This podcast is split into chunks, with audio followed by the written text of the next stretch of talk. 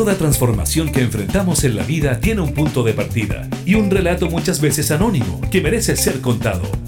Te queremos invitar a formar parte de Vanguardias, un espacio donde a través de la música y la conversación, junto al periodista José Ignacio Cuadra, iremos descubriendo historias de hoy que cambiarán el mañana. Solo por Radio Cámara de Diputadas y Diputados de Chile. Este año se cumplieron más de 10 años de la promulgación del Acuerdo 3262 que habla de la gestión y conciliación laboral referente a la mujer. Se ha avanzado mucho, hay otras cosas que se han quedado estancadas. Sin duda la pandemia vino a influir negativamente en todo este proceso. Esta semana, junto a la compañía de las canciones del gran Marcelo Cid, vamos a hablar de este tema. Para partir, vamos con el clásico de los prisioneros en versión de Mama Soul, Estachez de Corazón, estas en Vanguardias, historias de hoy que cambiarán en mañana. Vanguardias. No te pares frente a mí con esa mirada tan hiriente. Puedo entender estrechez de mente soportar la falta de experiencia, pero no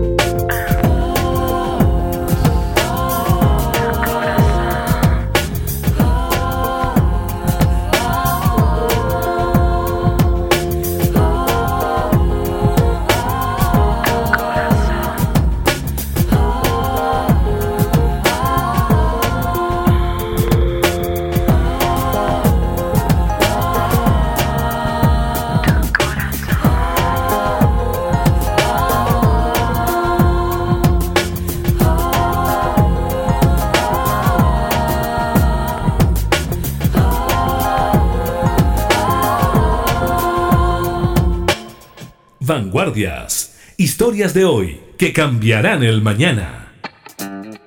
Ahí pasaba la primera canción del programa. En estos momentos vamos a acudir a Andrea Aracena, experta en temas de género de la consultora Ars Global. ¿Cómo estás, Andrea? Bienvenida al programa el día de hoy. Hola, José Ignacio. Muy bien. Muchas gracias por la invitación. Nosotros muy contentos de tenerte acá y que nos expliques un poco cómo es esta norma que intenta, por lo que entendemos, conciliar lo laboral con los diferentes aspectos de la vida de la mujer. Sí, claro, mira, eh, la norma chilena 3262 es un instrumento que está acá en Chile desde el año 2012. Eh, entró con mucha más fuerza en las organizaciones del año 2014, donde empiezan las primeras organizaciones privadas, las públicas ingresaron un poquito después a explorarla, y es un instrumento voluntario en Chile que tiene el propósito de que las organizaciones primero tomen conciencia de la responsabilidad que tienen en relación a la erradicación de las desigualdades de género, que como bien sabemos no son neutras, afectan, han afectado y siguen afectando a la mayor mayoría de las mujeres. Entonces lo que busca es que se tome conciencia al respecto y que las organizaciones entonces empiecen a generar acciones concretas para erradicar estas desigualdades que, se sustentan en brecha salarial. Nosotros en Chile todavía, en el año 2023, tenemos una brecha salarial de aproximadamente el 19%, o sea, las mujeres ganan un 19% menos que sus pares hombres. También apunta a la incorporación de la mujer en, en, los puestos de responsabilidad y también en roles y funciones y en áreas y rubros donde su presencia ha sido subrepresentada, como por ejemplo la minería, la construcción, que son el transporte, que todavía siguen siendo espacios que si bien las mujeres se han venido incorporando en el último tiempo, todavía esa incorporación es muy baja, no llegan algunos rubros ni al 10% esa incorporación. Y también eh, impacta y trabaja mucho de las organizaciones en los puestos de responsabilidad. Nosotros en Chile hoy día tenemos alrededor de 40, 40% de las empresas que todavía no tienen, por ejemplo, una gerenta mujer. O sea, en las áreas donde se toman las decisiones, donde eh, está em, el espacio de mayor influencia tanto de las decisiones internas como de los servicios o productos que las organizaciones entregan a la sociedad, las mujeres no están presentes, no están tomando esas decisiones. Y también aborda los eh, ambientes laborales libres de violencia, eh, tratando de reeducar a los trabajadores y trabajadoras funcionarios en servicios públicos en relación a las relaciones de respeto y la conciliación, como tú bien lo decías, ¿cierto? Esta, este fenómeno, este elemento que forma parte natural de la vida de los seres humanos. Nosotros hoy día tenemos una vida personal, tenemos una vinculación con la familia y una vinculación con el trabajo, tres esferas que tenemos que conciliar en las mismas 12 horas de cada día. Eh, y en esas 12 horas la mayor parte del tiempo se nos va en el trabajo. Entonces esta norma lo que apunta es que las organizaciones también gestionen esos tiempos para permitir que las personas puedan conciliar de mejor manera su vida su desarrollo personal y su vínculo social y familiar. Ese es el enfoque de, la norma 3262. ¿Cómo se explica, por ejemplo, que esta norma, a diferencia, por ejemplo, la norma de la inclusión laboral, sea voluntaria, mientras que la de inclusión laboral, si no se cumple, está sujeto a una suerte de multa, que por más que sea baja, la multa está? Sí, mira, la, la ley de inclusión laboral, bueno, tú la conoces muy bien, ¿cierto? Eh, viene con, como una ley exactamente como tú bien dices, porque efectivamente no, no hay, eh, un espacio de voluntariedad desde las organizaciones. No hubo, ¿cierto? Antes de esa ley del 2018, no hubo esa, esa voluntad de avanzar, por lo tanto tuvo que ser obligatorio, ¿cierto? O sea, la única manera de que las organizaciones laborales se incorporaran y dejaran un espacio para la inclusión de personas con discapacidad fue con una acción obligatoria que es mandatada por esta ley, eh, que obliga a las organizaciones a incorporar eh, el 1% ¿cierto? de su plana a, personas con discapacidad, que también no se ha cumplido mucho en el tiempo. La mayoría de las organizaciones eh, siguen pagando la multa o siguen donando el dinero a fin de año a organizaciones que se dedican al trabajo con la discapacidad y no hacen el esfuerzo de incorporar a estas personas realmente a sus organizaciones, que tiene mucho más, ¿cierto? Incorporarlas, a generar un trabajo cultural y, por, por supuesto, eh, entregar el empoderamiento económico y el desarrollo que las personas con discapacidad también tienen derecho. Eh, el tema de género no, no, ha sido ley todavía, ha sido voluntario porque viene trabajándose hace mucho más tiempo, hay una voluntad eh, mucho más amplia desde las organizaciones laborales públicas y privadas de avanzar en estas materias y por lo tanto no ha sido necesario hasta ahora obligarlas con una ley. sin embargo, todavía se hacen poquitas cosas dentro de las organizaciones, ¿verdad? Se, está avanzando más bien como movilizando las voluntades antes de llegar a algo más obligatorio como una ley, en el caso de, de la ley 21.015 de discapacidad. Estamos conversando con Andrea Aracena de Arts Global. Vamos con una canción y continuamos con el programa. Vanguardias.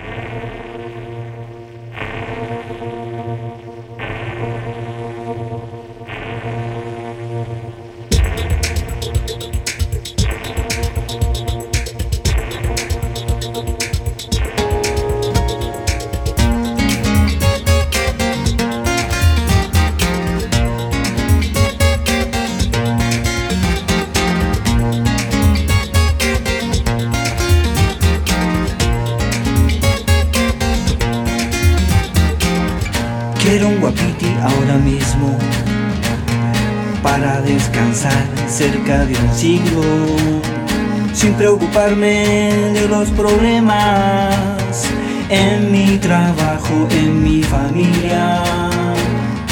Boris contaba que los guapitis vivían dentro de uno mismo, que eran algo así como un nirvana. Si uno los encuentra del dolor se salva. Quiero un guapitilo antes que llene de paz mis instantes. Recuerdo otoños de alegría pura, jugando en mares de hojas secas, corriendo cerro abajo entre la lluvia, sin miedo ni espanto, sin dolor ni llanto. Quiero un guapitilo antes que llene de paz mis instantes. Lo busco en las librerías, en las catedrales, en la biogenética, en los bares por internet. Pero nunca se aparece ni por aquí, ni por allí, ni por ningún lado en donde lo he ido a esperar.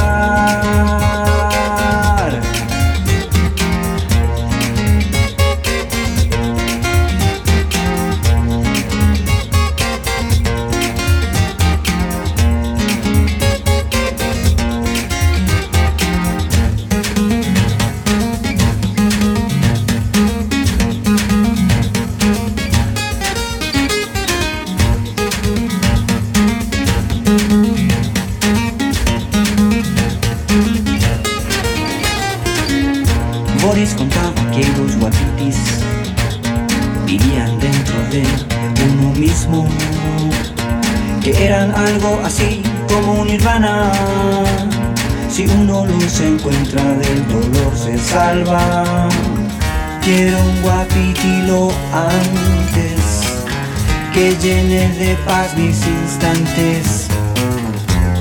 Lo busco en las librerías, en las catedrales, en la biogenética, en los bares por internet pero nunca se aparece ni por aquí ni por allí, ni por ningún lado en donde lo ha ido a buscar. Sigo esperando, sueño poderlo encontrar. Sigo esperando, sueño poderlo encontrar. Sigo esperando.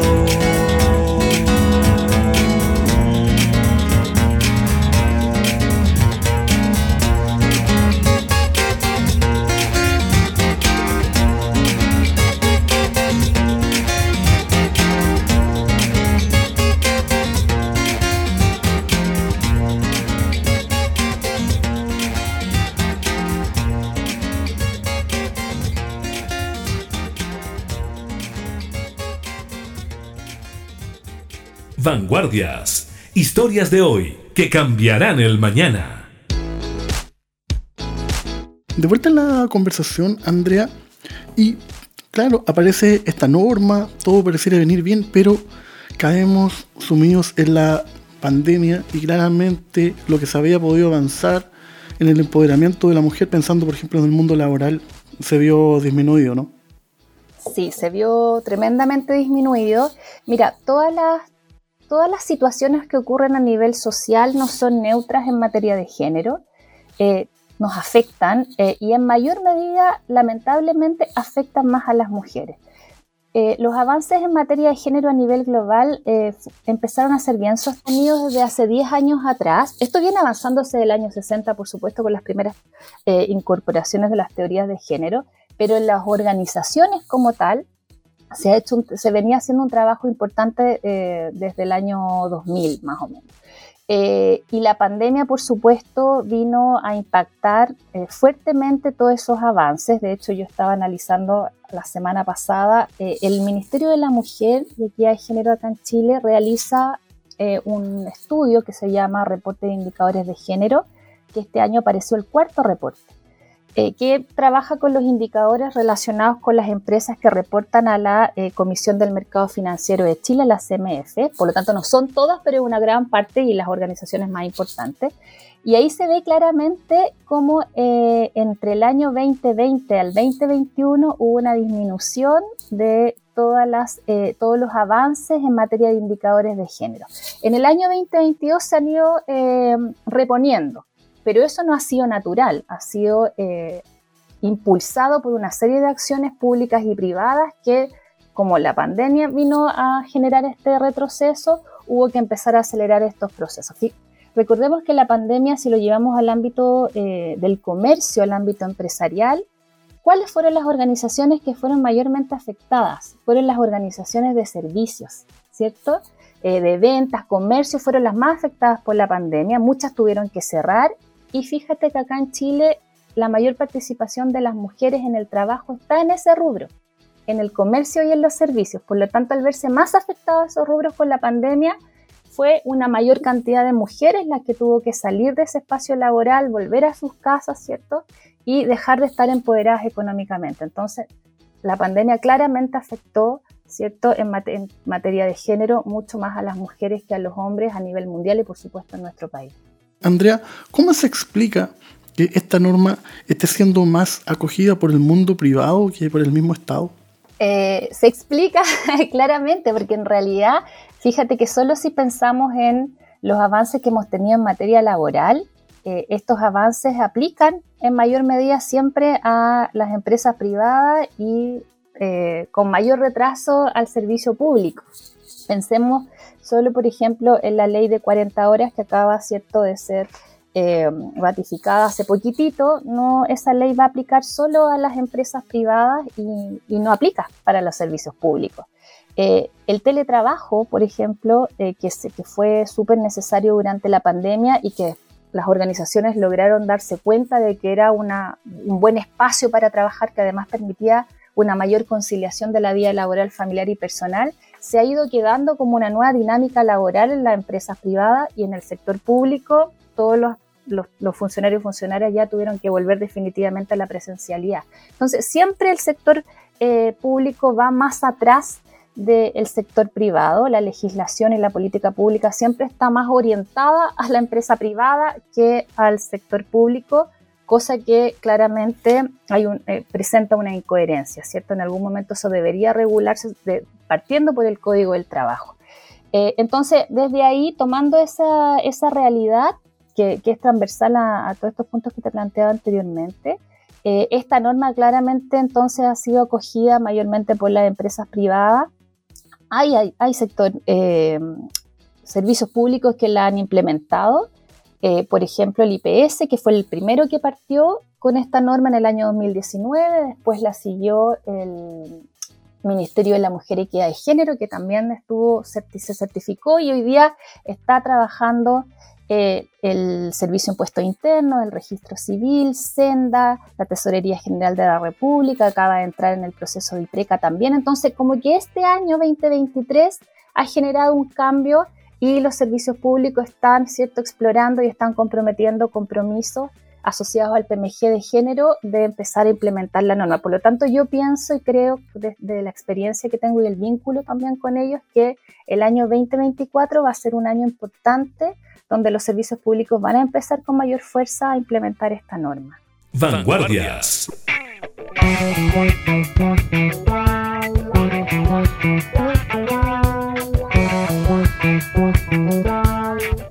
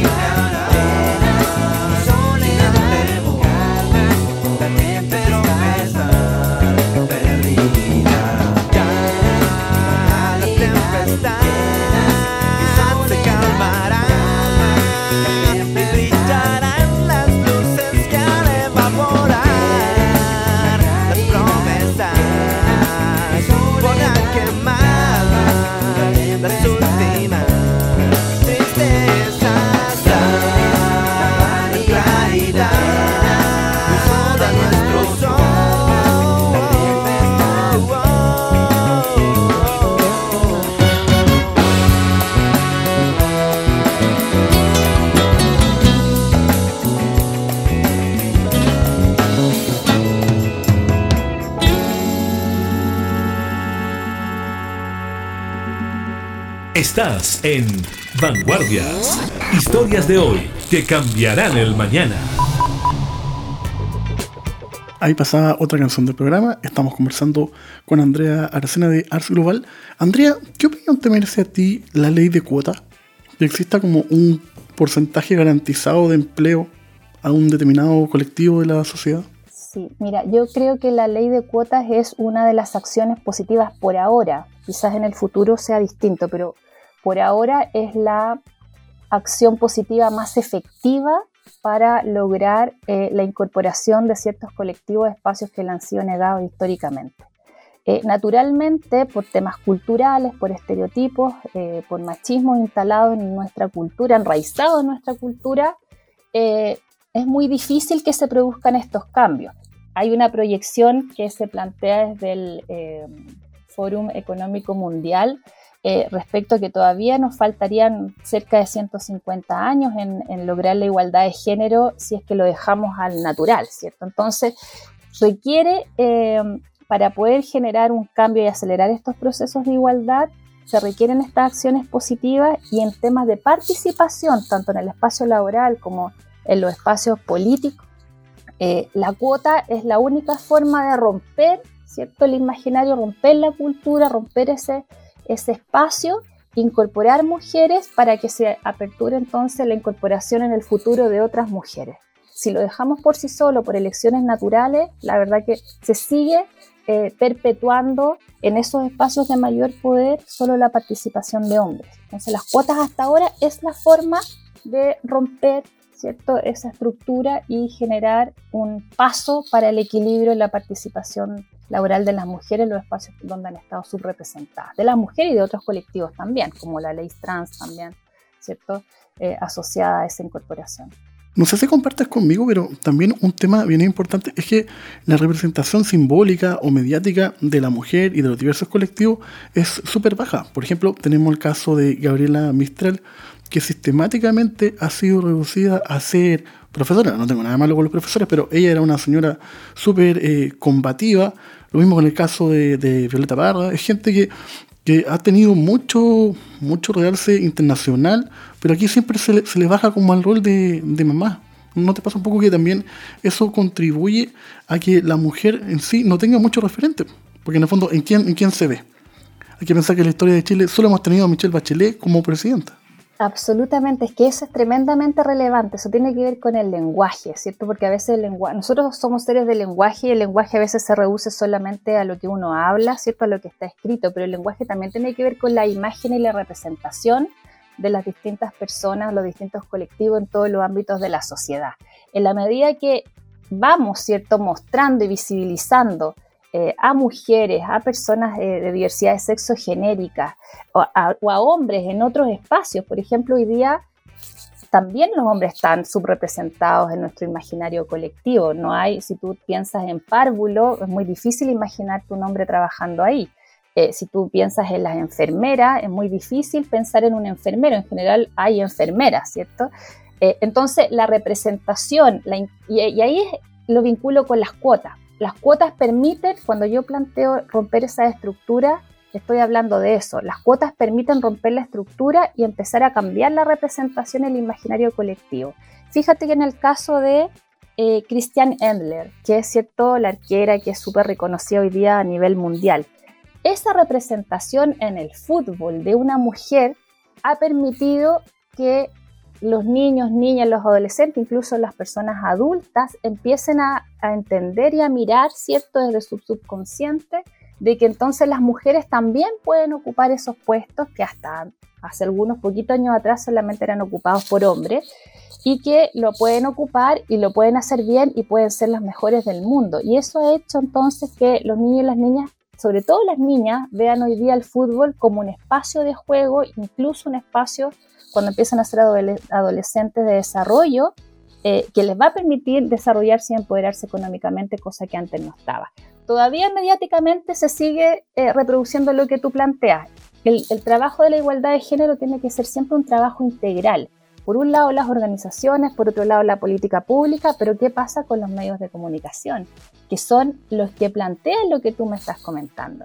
O sea, cuando los medios de comunicación colocan, ¿cierto?, Gabriela Mistral como la profesora, colocan a una tremenda política de algún país como la esposa de, eso lo que está haciendo es reproduciendo estereotipos, ¿cierto? Y reproduciendo y manteniendo los sesgos de género que podamos tener. Entonces, esto tiene que ser un trabajo conjunto donde, vuelvo a reiterar, los medios tienen una importante labor de capacitarse, sensibilizarse con perspectiva de género para aportar a esta igualdad de género desde la representación de las mujeres y otros colectivos en el imaginario colectivo de la sociedad.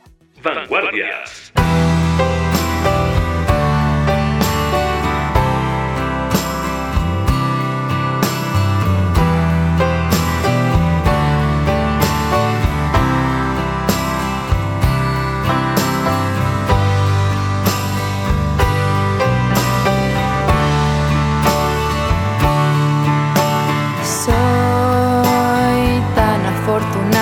Tener una segunda piel para recorrer.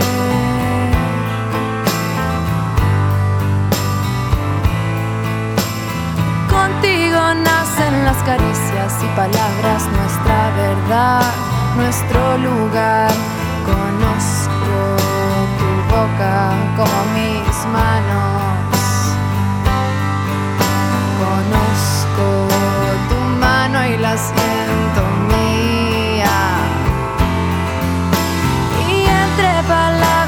caricias y miradas infinitas yo voy a estar con lo que puedo darte.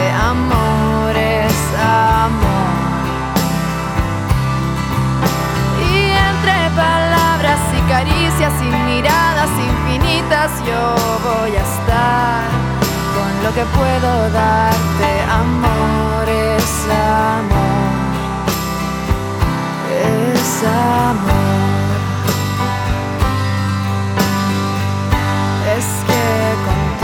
Contigo soy yo. Es que contigo soy yo. Sin explicación.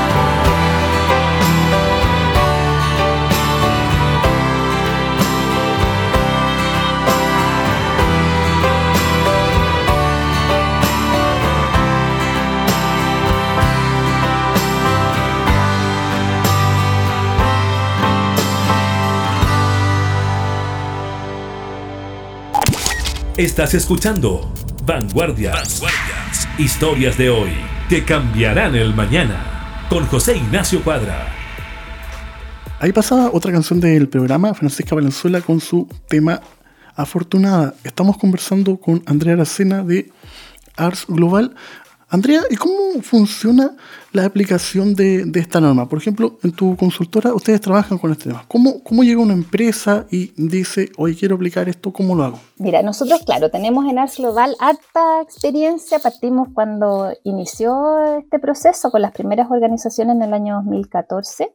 Hoy día tú bien lo decías al principio, han pasado 10 años y hay 100 organizaciones públicas y privadas certificadas que es una cifra, uno puede decir, oye, que hartas organizaciones o que poquitas organizaciones, pero es un trabajo que se ha venido haciendo durante ocho años, bien sistemático, eh, en una alianza público-privada, desde, desde un trabajo del Servicio Nacional de la Mujer y también nosotros como consultora, que somos, fuimos la primera que partimos con esto, también hemos hecho un trabajo de divulgación muy potente con, con las distintas organizaciones. ¿Y esto cómo parte?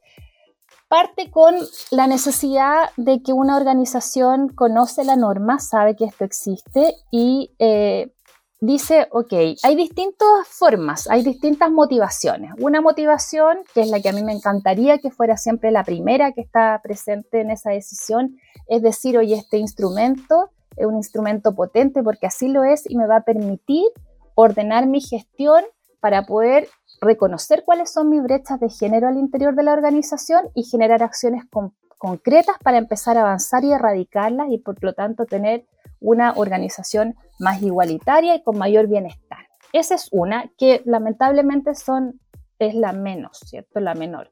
Eh, y las otras están relacionadas con, hoy día la norma 3262 se ha convertido en un espacio de prestigio importante para las organizaciones porque está asociada a un sello que entrega el Ministerio de la Mujer y Equidad de Género que se llama sello Iguala.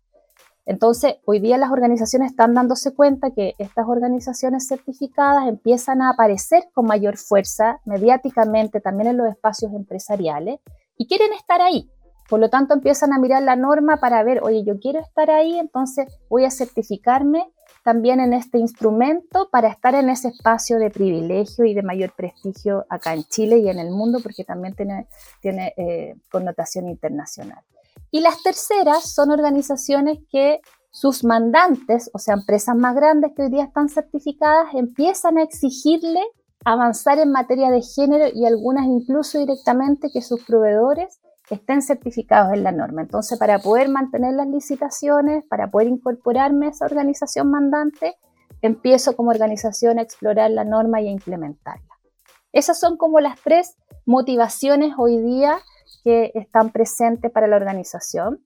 Y cuando una organización entonces decide como cualquiera de las tres, empieza con este proceso de, implementación de la norma que al final tiene que ser certificado por un organismo externo para poder obtener el certificado y después el sello igual a conciliación. Me imagino que también en todo este proceso un, cambio que es fundamental es el mental y actitudinal dentro del mismo trabajadores y trabajadoras, ¿no? Porque generalmente siempre existe una suerte de resistencia, como que me van a venir a quitar mis derechos, mis privilegios, y no tiene nada que ver con eso.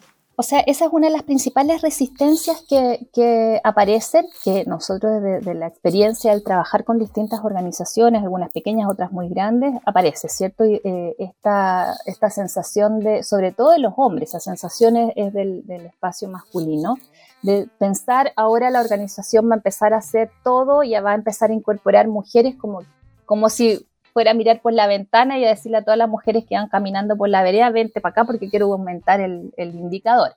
Eh, voy a perder mis privilegios porque van a colocar jefas en, los espacios de, mayor poder dentro de la organización y eso empieza entonces a generar una tensión cultural que es bien propia de los cambios, de cualquier cambio, y que es algo que, como tú dices, es necesario abordar sobre todo en aquellos espacios que han sido históricamente masculinizados, porque es lógico, si pensamos en una industria minera que históricamente ha sido pensada para hombres, donde hay códigos masculinos muy, arraigados, cuando empiezan a ingresar las mujeres, por supuesto que se generan tensiones, tensiones culturales, la sensación de perder privilegio, la sensación de no saber entonces hoy día cómo me tengo que comportar con estas mujeres que ingresan, que van a venir también a eh, impactar ¿cierto? nuestros códigos que teníamos antes. Entonces, esa tensión que es natural en este cambio, es necesario que las organizaciones que avanzan con esta norma la tengan en consideración,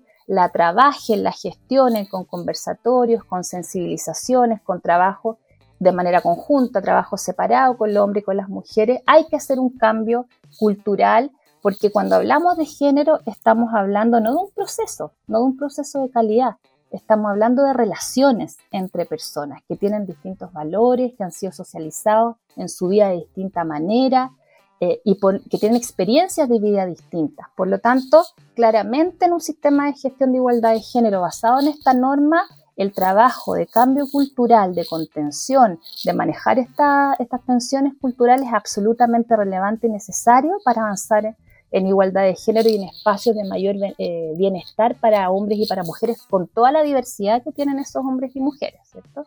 Andrea, agradeciéndote tu presencia en el programa del día de hoy, ¿cómo podemos conocer de Arts Global?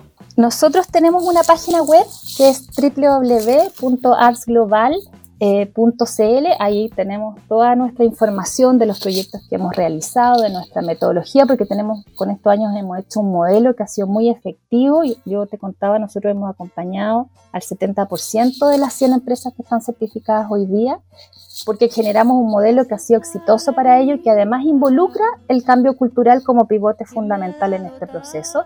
También estamos en LinkedIn, ahí nos pueden encontrar como Ars Global Consultoría también. De fondo está sonando la última canción de la gran Violeta, como no podía ser de otra forma, a cargo de nuestro querido control Marcelo Cid.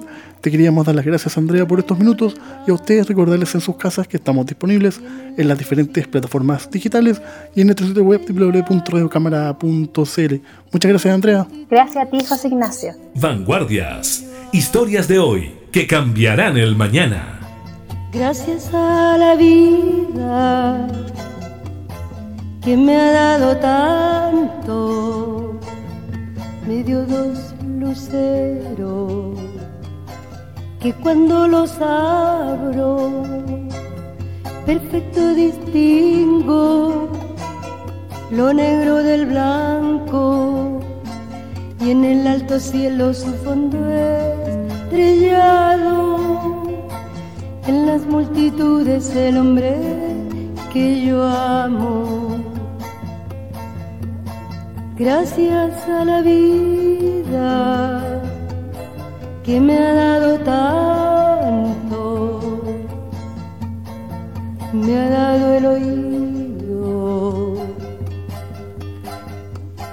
que en todo su ancho graba noche y día, grillos y canarios, martillos, turbinas, ladridos chubasco y la voz tan tierna de mi bien amado.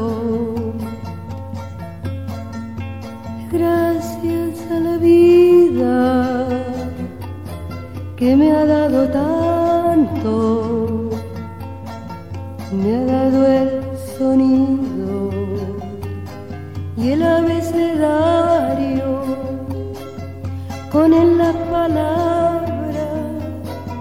que pienso y declaro, Padre, amigo, hermano, y luz alumbrando la ruta del alma del que estoy amando. Gracias a la vida que me ha dado tanto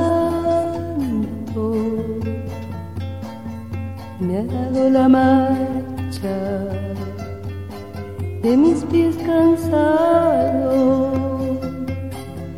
con ellos anduve ciudades y charcos, playas y desiertos, montañas y llano, y la casa tuya, tu calle y tu patio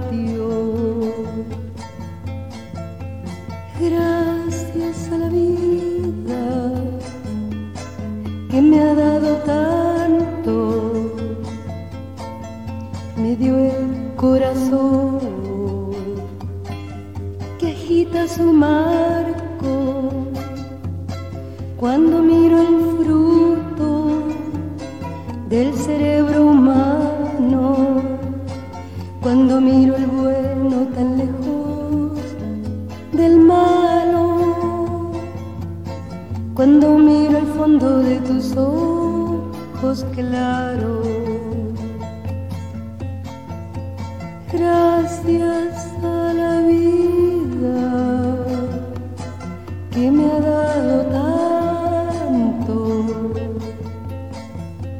Me ha dado la risa y me ha dado el llanto así yo distingo dicha de quebranto, los dos materiales que forman mi canto y el canto de ustedes que es el mismo canto y el canto de todos que es mi propio canto. Gracias a la vida que me ha dado